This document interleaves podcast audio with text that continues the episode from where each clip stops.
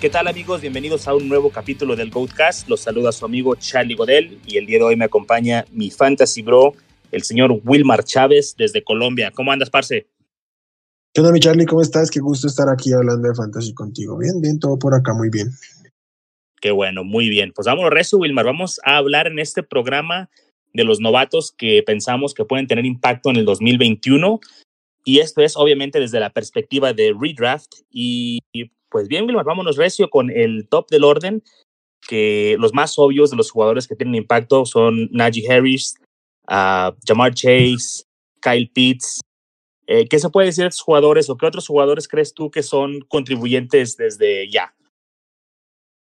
No, pues de plano estos que nombras, eh, Najee Harris, Jamar Chase principalmente, creo que, empezando con, con Najee Harris, el puro volumen de una ofensiva en, en, en donde él va a ser el caballo de batalla, tanto por tierra como por aire, no tiene realmente competencia de Leslie Díaz y Anthony McFarland no le van a hacer ni cosquillas al, al uso y, al volumen que va a tener. Entonces creo que lo consolida como un running back tip 2 o en la frontera casi running back 1 por puro volumen. Tal vez su eficiencia no vaya a ser la mejor por el tema de la línea ofensiva, pero pues es sumamente utilizable en, en fantasy. Igual llamar Chase, yo creo que llamar Chase por un tema de talento y de química con Burrow tiene un, valor, un volumen que, debemos estar como previendo alto. Yo creo que va a superar las mil yardas.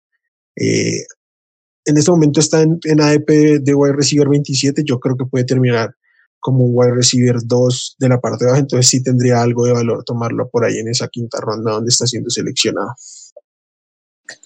Bien, ¿y qué otros jugadores? ¿Hay algún otro jugador que crees que pueda tener impacto? Quizá Trevor Lawrence, definitivamente el puesto es para él.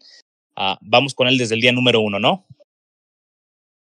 Pues él es titular desde el día uno, lo que yo no sé si esté para ser, digamos, un, un coreback top 12. Yo sí le veo ese techo. Yo creo que se mueve más de lo que la gente, de lo que nos ha mostrado y de lo que la, gente lo está evaluando.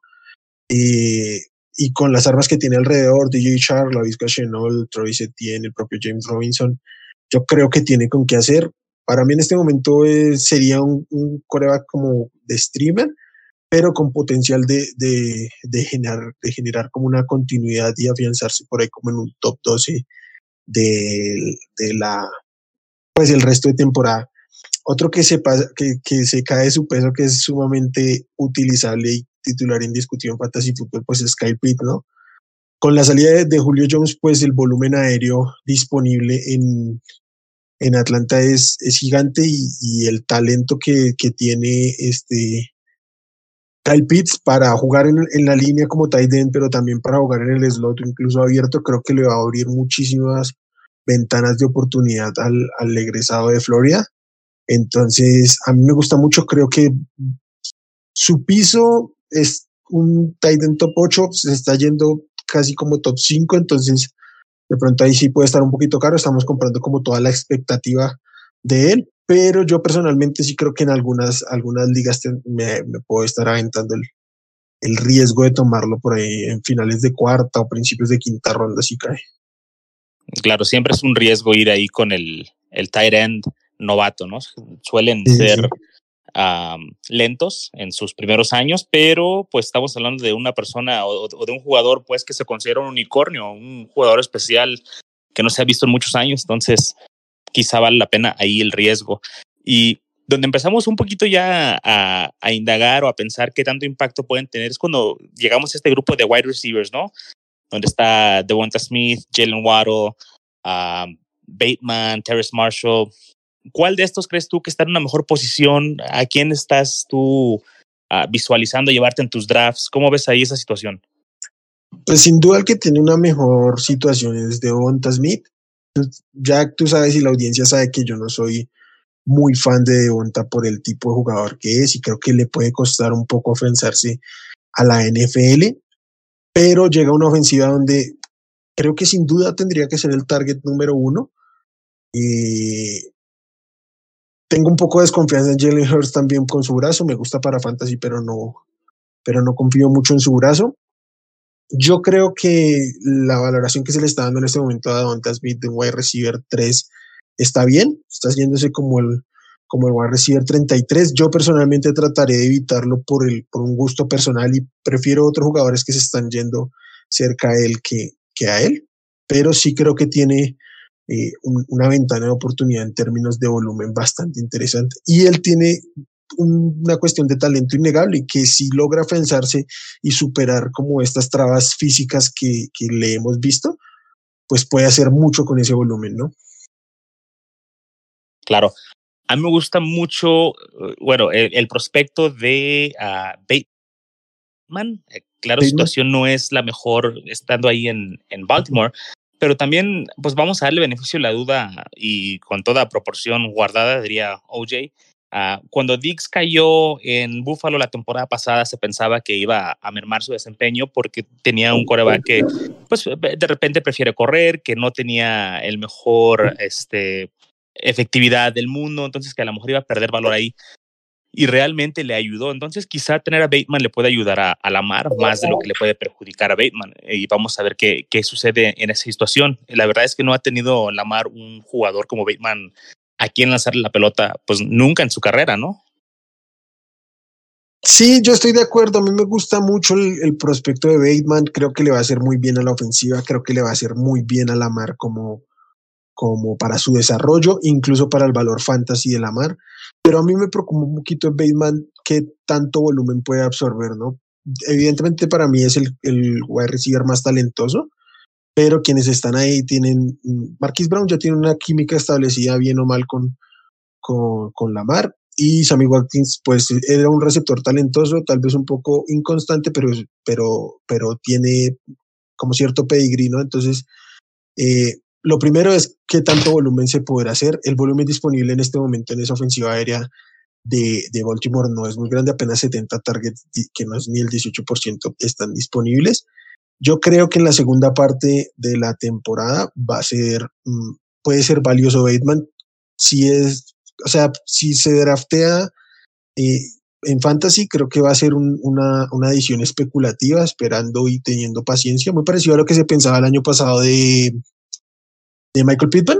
Eh, se esperaba que para la segunda, segunda parte de la temporada pudiera agarrar mayor valor. Creo que puede ser esa la, la oportunidad en rondas tardías y aguantarlo si se tiene la paciencia de aguantar un jugador así, o esperar a que haya otro eh, menos paciente que lo suelte y buscarlo en waivers. ¿Qué opinas de Jalen Wild, Charlie? Yo tengo un poquito de problema ahí con Wild, a mí me gusta, incluso me gusta su destino, pero en este momento veo muy saturado el, el grupo de receptores eh, en Miami. Sí, no sé fíjate que como prospecto también me gusta mucho Waro. Yo pienso que es top 5 en talento en cuestión de esta clase de wide receivers. Y como comentas, creo que su eh, la llegada a Miami, pues con un cuerpo de receptores tan saturado es lo que le perjudica un poco, pero realmente a quién tiene que vencer ahí. O sea, Will Fuller, Will Fuller está suspendido para la temporada y luego se va a lesionar porque ya no va a estar tomando esteroides. Entonces, me gusta el prospecto, pero siento lo mismo que con Bateman un poquito. Vamos a ver si Tua realmente le suelta ahora sí la ofensiva y suelta el brazo y le puede mandar estos balones profundos, porque no tenía nadie a quien lanzar la temporada pasada profundo. Entonces, ahora que lo tiene, vamos a ver si sí lo mandan a pues estas rutas, ¿no? Eh, es interesante. Me gusta mucho el talento. Uh, creo que si no se hubiera lesionado, se hubiera ido mucho más alto, o sea, eh, y, y, que Devonta Smith no hubiera tenido la temporada que tuvo, entonces ahí le perjudicó a él, le benefició a Devonta, pero es un gran talento, me, gusta, me gusta mucho y a pesar de que está en Miami, pero sí está saturado, entiendo tu punto de vista.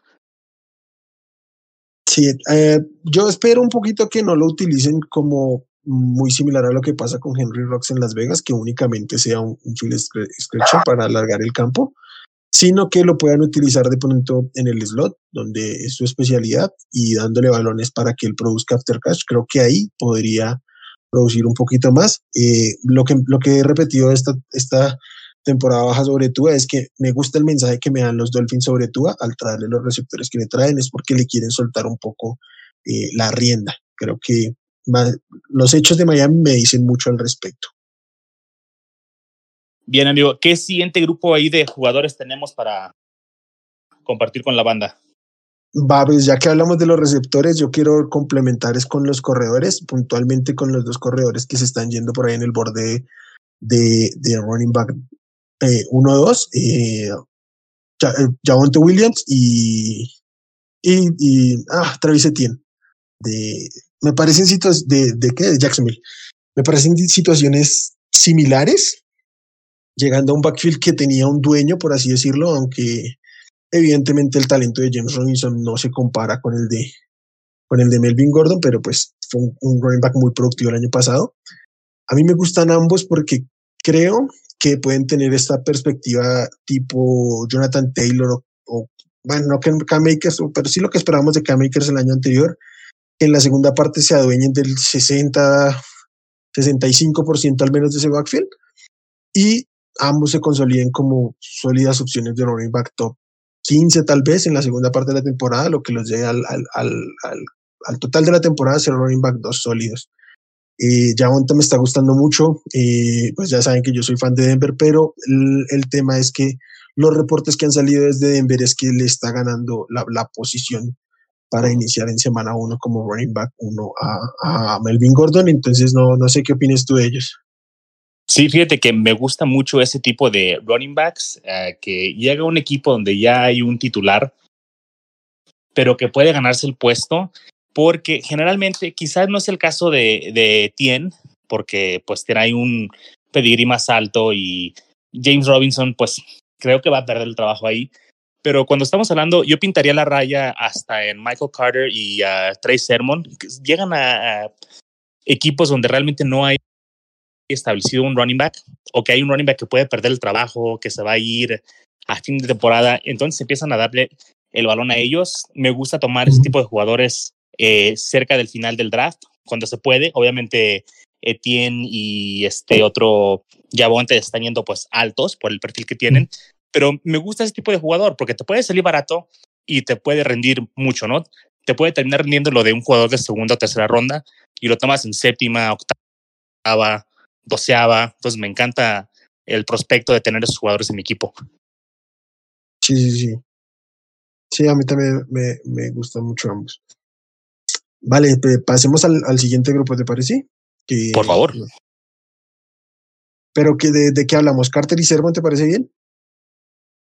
Bien, sí, sí, sí, vamos a hablar de ellos porque creo que sí podemos decir que están en una categoría ya diferente, ¿no? Yo, yo los mencioné sí. con Etienne y con Javonte, pero sí, sí están un escalón o dos más abajo de, de, de esos uh -huh. jugadores.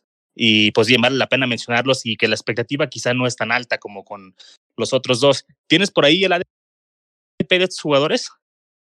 Eh, ya te lo confirmo.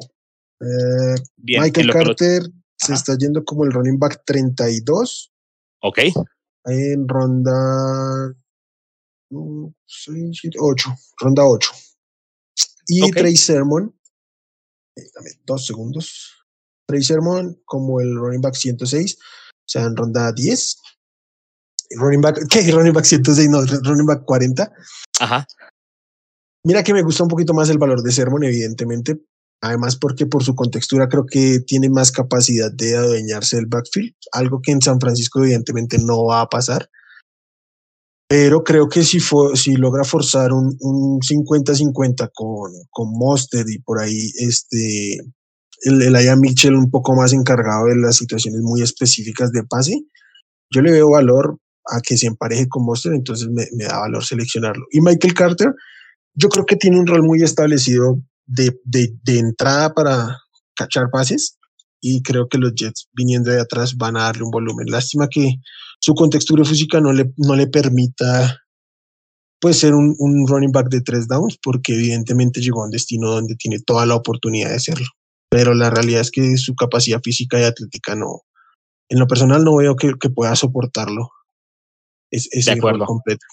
Pero creo que se confirma ahí lo que mencionaba yo, ¿no? Eh, running back séptima, octava, novena ronda, décima ronda. Ya tienes tu equipo titular básicamente completo. Estos son por si acaso y pueden pegar, puede que no peguen, pero creo que son buenos valores ahí donde, donde están situados en este momento. Más altos, eh, ya lo pensaría, pero son buenos valores ahí. Sí. Y también hay un grupito aquí de, de wide receivers, ¿no? Después de los grandes cuatro o cinco wide receivers que hay al principio de, de las primeras rondas de los rookie drafts de Dynasty, uh, vienen otros uh, receptores, uh, los Moore, los Nico Collins, eh, de todos otros jugadores, ¿no? Que son como de un tier más abajo. ¿Alguno de estos te llama la atención por su destino, por su talento? A mí el que más me gusta en este momento es el Ayamur. Eh, llegó a los, a los Jets y aunque me parecía un poquito complejo el destino por la presencia de Jamison Crowder ahí, los reportes desde los Jets valoran muchísimo lo que está haciendo el Ayamur en, lo que ha hecho en OTAs, en, en, en rookie camps. Entonces, entre eso, lo mal que se ha visto este, Denzel Mims, mmm, no sé, parece que, que, que, Crowder se va a quedar, pero a mí me parece que la Yamur está destinado a quedarse con ese puesto de slot. Por volumen en ligas PPR o Half PPR, me, me parece muy, muy, muy valioso Moore. De todo este grupo de, de Rondal Moore, de Laia Moore, de Nico Collins, si quieres meterlo, eh, Torres Marshall, me parece significativamente el que tiene eh, un mejor valor. Sí, el Aya Moore, eh, para los que no lo sepan eh, de la banda, era freshman cuando estaba ahí en Ole Miss, era compañero de DK Metcalf y compañero de AJ Brown. Entonces, imagínate, y, y, aún así producía, ¿no? Como, como uh -huh. novato en, en college, como freshman. O sea, es un jugadorazo, jugadorazo, la verdad. Sí. Charlie, ¿tú qué opinas de, de Nico Collins ante el desastre que son los Texans? ¿Qué, qué, qué opinas de él? Ah, bueno, este, quizás tengo una opinión un poquito sesgada de él, porque la verdad es que tengo mucho Nico Collins en mis equipos de, de Dynasty. Uh, cuando empezó todo esto de los drafts de los novatos, pues estaba yendo cuarta ronda, final de la tercera ronda, y ahorita ya se empujó muy arriba en esos drafts.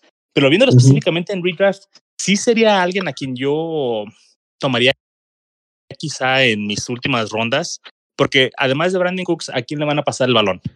Y yo sé, tal vez no hay quien lo pase, pero o sea, puede que te produzca, puede que Brandon Cook sea este, intercambiado a, mi, mitad de temporada, no sabemos qué pueda pasar ahí. Entonces creo que tiene ahí oportunidad, o sea, veo un camino posible donde pueda ser un wide receiver 3, un flex, y pues la verdad es que me gusta mucho, ¿no? El prospecto de, de Nico Collins.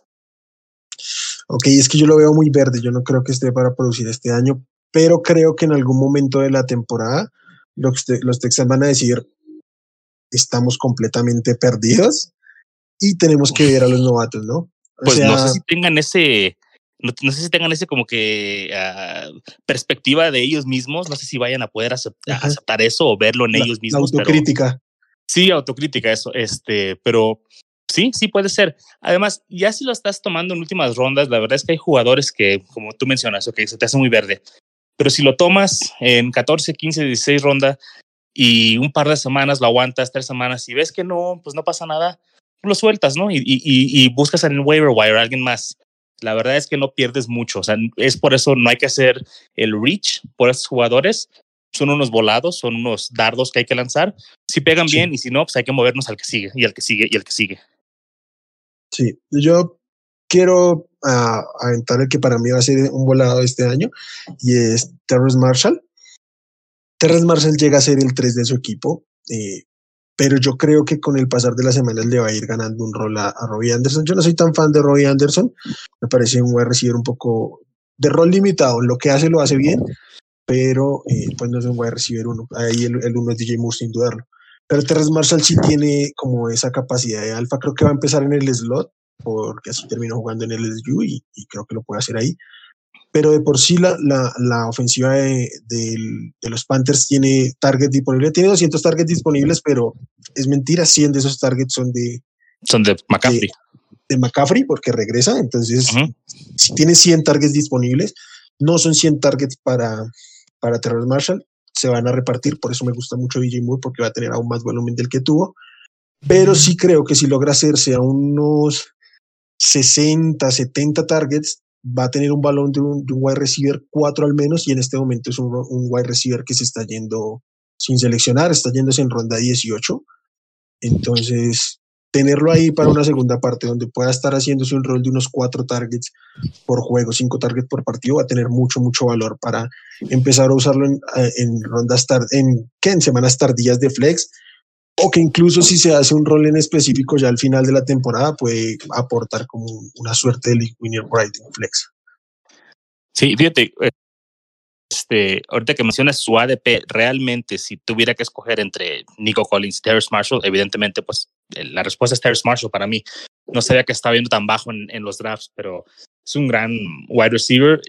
Espero que lo utilicen como debe ser. Como mencionas, terminó jugando en el slot en LSU, pero aquí van a poner en el slot, ¿no? Porque la temporada pasada cambiaron de posiciones a DJ Moore y a Robbie Anderson y se vio el bajón ahí de DJ Moore y, eso le ayudó a Robbie Anderson. Entonces, eh, ¿dónde van a jugar? no Son tres receptores que son muy diferentes. Hay que ver ahí cómo los acomodan, pero sí es un gran prospecto. Terrence Marshall también. Gran prospecto. Sí, y, dime, Willard. No, que ya a ver si, si Sam Darnold puede explotarlos a los tres o a cuáles entonces les va a dar preferencia. Pues a ver si puede explotar, aunque sea uno, sé, Sam. Oye, Rey, ¿y algún coreback que te llame la atención además de Trevor Lawrence? ¿Crees que Justin Fields vaya a ser factor para la segunda mitad de la temporada o Trey Lance? ¿Alguien que te guste? Evidentemente tu muchacho Justin Fields. Ah, yo en ese bien tengo, eso. Qué bien yo en este momento tengo rankeado a Justin Fields como un top 20, simple y sencillamente porque no me han dicho que sea titular. Si en algún momento eh, Justin Fields se hace la titularidad antes del, del qué? De que empiece la temporada. No, de que empiece la temporada, para mí, va a ser, para mí va a ser top 12. Y en el momento en que entre va a ser top 12. El problema es saber en qué momento hacerlo y si quieres tener ese spot guardado ahí, si es que no, si es que no empieza. Pero por brazo, por armas, por la ofensiva, por el económico, a mí me parece, eh, estando en el campo, el más valioso. Mm, para este año, ¿no? Para este año. Sí, claro. Creo que es un novato que puede tener impacto inmediato. Una vez que pise la cancha, este va a, producir, ¿no? Tipo como lo que vimos, por ejemplo, de Sean Watson hace un par de años. este, espero que sea, por el amor de Dios, que sí sea. Pero pues vamos a ver qué pasa ahí. Y de tight ends, hablamos mucho de Pitts, pero hay un prospecto aquí de tight end que la verdad es que si no fuera por Kyle Pitts, hablaría mucho más de él, se hablaría de él yéndose en rondas más arriba, eh, Pat Fryermuth. Eh, ¿qué, ¿qué, te parece el señor Fryermuth para esta temporada? ¿Tiene valor o va a sufrir como todos los Titans? Yo creo que como todos los Titans que no se llamen Kyle Pitts, va a sufrir en su primera temporada. Mm, dos o tres temporadas tardan los, los bueno, una o dos más bien, los, los Titans a, a, a acoplarse. Eh, Igual hay muchas armas aéreas en esa, en esa ofensiva, y yo creo que se va a ver un poquito disminuido el rol de, de Juju Smith-Schuster este año, pues está Dionte, está Chase Claypool, el propio Juju, Eric Ibron no fue a ningún lado, entonces yo creo que ahí no, no le dio tanta oportunidad. Y, pero antes de seguir, me quiero volver un poquito a lo que hablábamos de los, de los corebacks. Sí. Yo no seleccionaría en una, en una eh, liga redraft a Trey Lance. Yo no espero que Trey Lance pise el campo esta temporada, menos por ahí en la semana 17, porque para mí San Francisco es un equipo competitivo. En este momento el, el que más los hace competir es Jimmy Garoppolo. Duélanos, así es, pero pues Trey Lance es un coreback que viene bastante verde. Entonces, mm, hay, que, hay que bajarle un poquito al, al, hype porque si fuera por fantasy, en el momento en que Lance esté en el campo, pues sería una locura, pero yo no creo que pise el campo este año y me dirías lo mismo, no lo tocarías en el draft si fuera Superflex. Entiendo que en una liga de un quarterback lo dejas pasar, pero en Superflex te lo embolsas por si las dudas.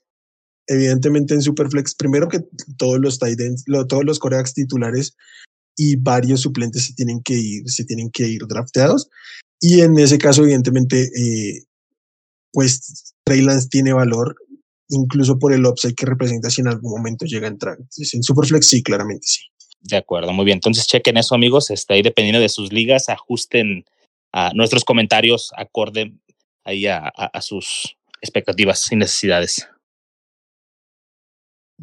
¿Algún? ¿Algún jugador por ahí que tengas guardado, algún sleeper, cualquier posición, alguien que tú pienses que está fuera del radar, pero que pueda tener un impacto?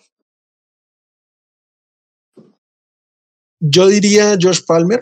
Yo creo que Josh Palmer como un receptor muy profundo, tal vez no drafteado, seguramente no, pero en algún momento de la temporada creo que va a tener un rol. Eh, el año pasado en medio, de, en medio de lesiones y eso por ahí tuvimos algunas semanas de Jalen Goyton. Estoy seguro que Palmer lo va a reemplazar de plano como el wide receiver 3. Eh, y creo que, suponiendo que, que Williams sea el, el, X en esa ofensiva y, y Keenan Allen se mantenga en el slot, creo que le queda luego a Josh Palmer para explotar por el otro lado. Tal vez yo espero una regresión de Justin Herbert, pero si no se llega a dar, puede tener brazo para surtirle a tres receptores. Entonces, pues me parece eh, como especulación, no, pero como a tener en la mira por ahí en, waivers, le, puedo echar un ojo. Bien, me, gustó ese, ese nombre. Fíjate que siguiendo más o menos con la misma línea de, pensamiento, me gusta a mí Dwayne Eskridge. Creo que también tiene un coreback que es muy capaz de, de surtir a más de dos receptores. Entonces ahí sí logra colarse a ser el tercer receptor. Creo que puede uh, tener una buena temporada para ser novato. Claro, toda proporción guardada, como siempre. Y hay un par de corredores que me gustan también. Uh, mucha gente ya lo sabe, los tengo en muchos equipos. Eh, Chris Evans y Javion Hawkins están en dos backfields que son muy flacos y que tienen, creo que, un rol ahí este, atrapando balones, sea quien sea el titular, sea como sea el, el, el equipo. Creo que tienen un rol ahí muy específico en, en sus plantillas. Entonces, esos dos jugadores también me gustan mucho a mí. No sé tú qué opines de ellos. Sé que los he pedaleado mucho, pero son jugadores que realmente me gustan. Sí, yo a mí me, me, gusta eh, me gusta Chris Evans como, como sleeper en, en, rookie draft, pero para 2021 no, no tanto. O pues, sobre todo para draftear, para draftearlo de ninguna manera, pero bueno. Y el tema de, de Javon, de Hawkins es que yo sí estoy un poquito más abajo con él. Mm, si bien no, no me disgustaba como prospecto, pues me pareció fatal que no se fuera drafteado y aquí ya saben que le damos valor a eso. Eh, entonces, que, no, que, que Atlanta no se haya llevado ningún running back me parece un espaldarazo a Mike Davis yo sí estoy en el, en el tren de Mike Davis, yo no sé tú, Charlie, sé que algunos compañeros de nosotros no.